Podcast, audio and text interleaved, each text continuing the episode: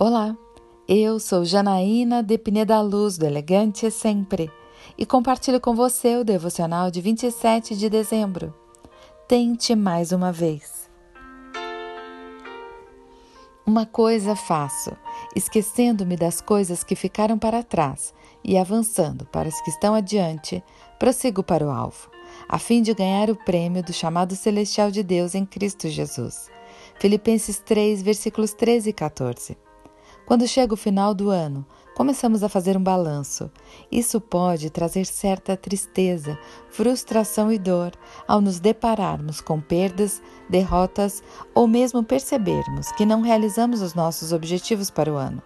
Mas o apóstolo Paulo comparou a vida do cristão à de um atleta.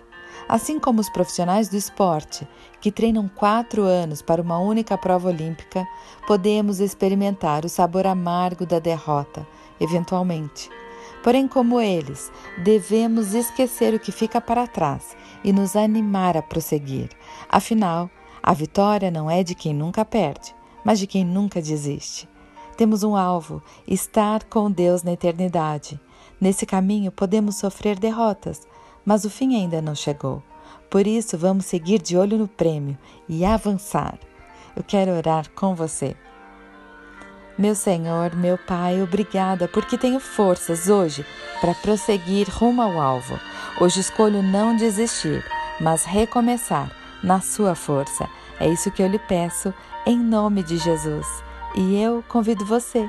Siga comigo no site elegantesempre.com.br e em todas as redes sociais. Um dia maravilhoso para você!